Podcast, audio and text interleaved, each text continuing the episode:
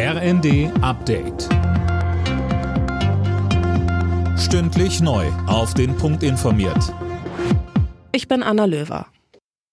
Öffentliche Gebäude sollen ab dem Herbst höchstens auf 19 Grad geheizt werden. Das hat Wirtschaftsminister Habeck der Süddeutschen Zeitung gesagt. Mehr von Manuel Anhut. Damit soll vor dem Hintergrund gedrosselter russischer Gaslieferungen Energie gespart werden. Ausnahmen soll es aber zum Beispiel für Krankenhäuser und soziale Einrichtungen geben. Außerdem sollen beispielsweise Denkmäler und Wahrzeichen nachts nicht mehr angestrahlt werden. In Spanien gelten solche umfassenden Maßnahmen schon. Dort müssen unter anderem auch Geschäfte nach Ladenschluss das Licht in ihren Schaufenstern ausknipsen. Nach dem Messerangriff auf Salman Rushdie im US-Bundesstaat New York wird der Star-Autor im Krankenhaus behandelt. Laut Polizei wurde Rushdie bei einer Lesung von dem Attentäter am Hals verletzt und musste operiert werden.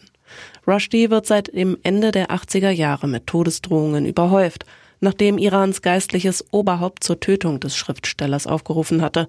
Grund war eine angebliche Beleidigung des Propheten Mohammed in Rushdies Roman Die satanischen Verse. Bei der Durchsuchung des Anwesens von Ex-US-Präsident Trump hat das FBI geheime Dokumente beschlagnahmt. Aus dem Durchsuchungsbefehl geht hervor, dass die Razzia aufgrund des Verdachts des Besitzes sensibler Verteidigungsdokumente stattfand. Laut FBI wurde eine erhebliche Anzahl solcher Dokumente gefunden und mitgenommen. Deutschland setzt den Bundeswehreinsatz im Krisenstaat Mali erst einmal aus, das teilte das Bundesverteidigungsministerium mit. Demnach hat die Militärregierung in dem westafrikanischen Land mehrmals Überflugrechte verweigert.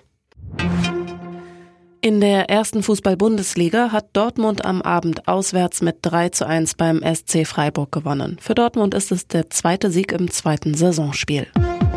Alle Nachrichten auf rnd.de